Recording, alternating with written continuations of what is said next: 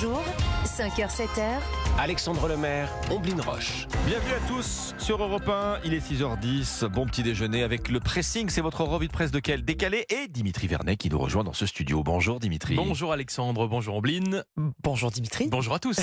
De quoi nous parlez-vous dans un instant Eh Dimitri bien, je vous propose d'enfiler le tablier ce matin, tous en cuisine. Vous allez le voir au fourneau. La plupart d'entre nous commettent de grosses erreurs. Omblin. Gardez vos secrets pour vous pour booster votre santé mentale. Incroyable. Incroyable. Moi, je vais, vous par- je vais vous raconter comment les marques de voitures de luxe essaient de faire perdurer le bruit des moteurs, le feulement Ah oui. du V8, Ah. alors que tous les modèles seront bientôt électriques. Bon, Dimitri, c'est bon, Allez, avec Omblin, bon. on a mis notre toc, on a mis notre tablier. C'est bon On Bon, vous écoute. On va ainsi pouvoir euh, voir si vous êtes euh, des bons cuistots. Pourquoi je vous dis ça? Parce que bien j'ai sélectionné ce matin un article dans Ouest France nous listant en fait les plus grosses erreurs faites par les Français en Des, gro- cuisine. des grosses erreurs, c'est-à-dire, alors, Eh bien, c'est-à-dire. en fait, vous savez, quand on cuisine, on a souvent tendance à suivre des petites astuces que vos amis, vos parents, grands-parents vous Oui. ont transmises. Des astuces qui sont en fait bien souvent des aberrations culinaires. Ah bah, vous y allez fort. Rentrons directement dans le sujet. Ombline Alexandre, lorsque vous préparez des pâtes, est-ce que vous faites partie de ces personnes qui mettent un filet d'huile dans l'eau bouillante afin d'empêcher qu'elle colle? Eh bien oui, monsieur. Oui, et de, l'huile d'olive, je De l'huile précise, d'olive, oui. avec Ombline, c'est votre également. cas aussi. Eh bien, figurez-vous que c'est une aberration culinaire. Ah. L'explication, elle est plutôt logique. En plus, vous savez, l'huile ne se mélange pas avec l'eau. Ben elle remonte à la surface. Alors, en mettre lors de la cuisson des pâtes, Ça sert à ne sert rien. C'est le, petit geste psychologique. C'est ça, ouais. on se dit qu'elles Ça vont pas coller après. bon. Bon. Euh, voilà, Dimitri, est-ce que vous avez un autre exemple Allez, pour, pour nous dire à quel point Bien on est sûr, nul. bien sûr. Quand vous cuisinez un, plat en sauce, en cocotte, Oui, je suppose que vous avez dé- déjà mis des, des petites herbes aromatiques, de la ciboulette, du basilic Mhm. ou encore de la coriandre. Est-ce que vous la mettez, en fait, ces herbes, est-ce que vous les mettez au début pour laisser euh, mijoter, comme on dit? Pour que ça infuse? Exactement. Est-ce que vous, vous faites partie de ces personnes-là? Oh, Est-ce que vous faites partie de ces personnes-là? non, Je sais pas. Comment moi, je- je- comment vous nous regardez? je- je- là, là, vous ne m'aurez pas sur ce coup-là. Je les mets en fin de course. Très bien, mais vous Ah. avez raison. Et, not- et notamment l'ail, notamment l'ail. Exactement. C'est vrai, vous mettez pas l'ail au début? Ah bah ça brûle, sinon ça, ça, ça, Ah oui, ça, non ça- mais dans en sauce. Non mais quand c'est en sauce, quand ça, Ah, dans une sauce, c'est ça autre chose. Mais... Bon, enfin bon. Bon, en tout cas, pour les herbes aromatiques, Voilà. vous avez raison, Alexandre, il faut les mettre à la fin, en tout cas même juste avant de, de faire son assiette, parce que si vous la mettez avant, en fait, au-delà de 45 degrés de cuisson, eh bien, ça ne sert à rien. La moitié des arômes Ça disparaissent. grille. Ça grille. Et donc, en fait, finalement, ça ne sert à rien. C'est une aberration culinaire aussi. Donc quand on fait une bolognaise ou une sauce tomate arrabbiata, il faut mettre le basilic à la fin. Exactement, Ombline. Voilà, vous avez tout compris. Je vous ai donné deux mauvaises habitudes en cuisine. vous pouvez en retrouver bien d'autres sur l'article Oui. de West France, ce qui vous permettra peut-être non pas d'avoir des étoiles au guide Michelin, mais peut-être d'être un bon cuistot amateur. Vous nous, déjà, vous nous rhabillez déjà bien pour l'hiver. Monsieur le maître que on avait- oui, on avait Dimitri. Vernet. Mais j'ai noté tout, hein, tous Oui, les ah bah, conseils. on s'en souviendra. On, on saura s'en souvenir même. C'est vrai. Je vais vous parler des voitures électriques qui arrivent hein, Ah. euh, euh, et, et sans faire de bruit. Alors, c'est vrai. qu'est-ce que ça fait du bien aux oreilles vrai. quand elles passent dans la rue Les voitures, vous n'entendez plus On le, n'entend rien. le- le rugissement du moteur. Sauf que s'il y en a bien que ceci l'en s'inquiète, eh bien, ce sont les marques de voitures de luxe et les Ah, privilégiés ouais. au passage qui les conduisent. Alors. Que va-t-il arriver quand toutes les voitures seront obligatoirement électriques en 2035 Terminer le feulement du moteur là V8, hein, ce plaisir tant recherché par les amateurs de grosses cylindrées.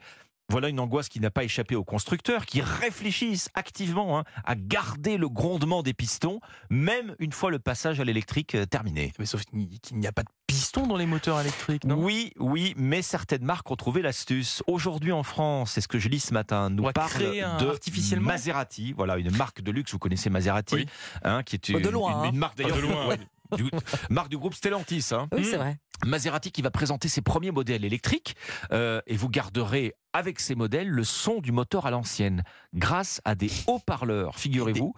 Qui seront Ah oui, répartis dans toute la bruit, voiture, Bah, comme dans un jeu vidéo Oui, en fait. mm. hein. vous aurez le vrombissement du moteur dans l'habitacle et le fin du fin, c'est que vous pourrez même en faire profiter la rue Ah oui. en Oh, diffusant le son du moteur à, l'extérieur de votre modèle électrique. C'est pas que pour soi, il y a des haut-parleurs dirigés Ah oui. vers l'extérieur. pour tout le monde. hein. Exactement. Et ce sera au conducteur de décider ou pas de couper le son. On verra si toutes les voitures d'ailleurs de sport s'y mettent. Elles seront peut-être rattrapées à un moment donné euh, par une nouvelle réglementation au motif que bah, ces body électriques continueront à émettre une pollution qui sera sonore oui, cette fois-ci.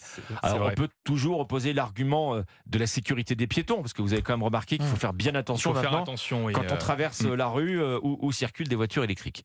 Un petit bruit, un petit bruit d'abeille. Un petit bruit, euh, voilà. Non, mais surtout que ça freine beaucoup de de- d'automobilistes pour acheter des véhicules électriques. Je sais que certains, moi, certains de mes amis, par exemple, euh, se disent ah bah, moi voiture qui ne fait pas de bruit, Le ça regret, m'intéresse, c'est le bah, petit re- regret. quoi. Le regret de la sonorité du moteur. Donc bon, pourquoi écoutez. pas. hein. C'est comme les motos, hein. les Harley Davidson qui feront un. Mais aussi, feront plus exact- également. Ouais, Ah bah là, ça c'est c'est une autre, une autre légende un autre, qui, euh, un autre qui, pressing. qui va prendre un coup. Ombline. La minute euh, psycho euh, dans ce pressing, hein, c'est c'est nécessaire de, temps en temps. de temps en temps. hein. Le site d'information en ligne, le Huffington Post, nous apprend que garder un secret, c'est bon pour notre santé mentale. Ah, Alors attention, un secret réjouissant, une bonne nouvelle comme la naissance prochaine d'un enfant ou euh, la promotion d'un une promotion au boulot. Une Alors, promotion, oui, ou euh, une augmentation de salaire aussi. S'il vous arrive quelque chose de bien, même si c'est très tentant, ne le criez pas sur tous les toits. C'est en tout cas ce que disent des chercheurs américains qui viennent de publier une étude dans le journal euh, Journal of Personality and Social Psychology. c'est étonnant parce que moi personnellement je croyais justement que les cachotteries Mm. ça avait des effets néfastes sur notre humeur. Eh bien, c'est ce que la science des secrets. Oui, il existe Ah. une science des secrets. C'est ce qu'elle pensait. Voilà, depuis longtemps. Attention, on parle bien de secrets positifs. Eh bien, au contraire, il aurait, euh, ça aurait un effet énergisant de garder tous ces secrets. euh, Ah bon, positifs. écoutez, je, je- je suis surpris. Je croyais aussi que le bonheur se partageait. Enfin, qu'on Oui. avait tendance à vouloir le partager. Eh oui. Alors, comment ces scientifiques, euh, ces secrétologues, peut-être, euh, sont, sont arrivés à cette conclusion? Oh, bah, comme d'habitude, en faisant une étude, en demandant à 2800 personnes choisies au hasard de réfléchir à une bonne nouvelle. Certains l'ont simplement gardé pour eux, d'autres l'ont partagé. Et bien, ceux qui ne se sont pas répandus auprès de leurs proches se sont sentis dynamisés. Ah oui. Voilà, ils retrouvent cette sensation de contrôle et cette sensation de contrôle est de fait très stimulante. Autre enseignement de cette étude, la raison pour laquelle on passe sous silence un secret. On le fait pour soi, quand la nouvelle est bonne, pour des raisons internes donc, mais quand il s'agit d'un secret négatif, comme un mensonge qu'on doit dissimuler, on ne dit rien par crainte des conséquences Oui, que cela pourrait avoir. Là, donc là, pour les des raisons plus évidentes. oui. extérieures, voilà. Ça, en revanche, c'est mauvais pour notre bien-être, pour notre santé mentale. Garder une bonne nouvelle pour soi peut avoir des effets positifs. C'est sur le site du Huffington Post. Bon, qu'est-ce que vous nous cachez ce matin, Ombline Que des bonnes nouvelles. Vous, avez la tête de quelqu'un à qui il arrive des bonnes nouvelles. Vous nous cachez quelque chose. Je sais plein de choses positives. Le votre revue de presse décalée chaque matin sur Europe 1. Merci Ombline, merci À Dimitri demain. Vernet. À demain Dimitri.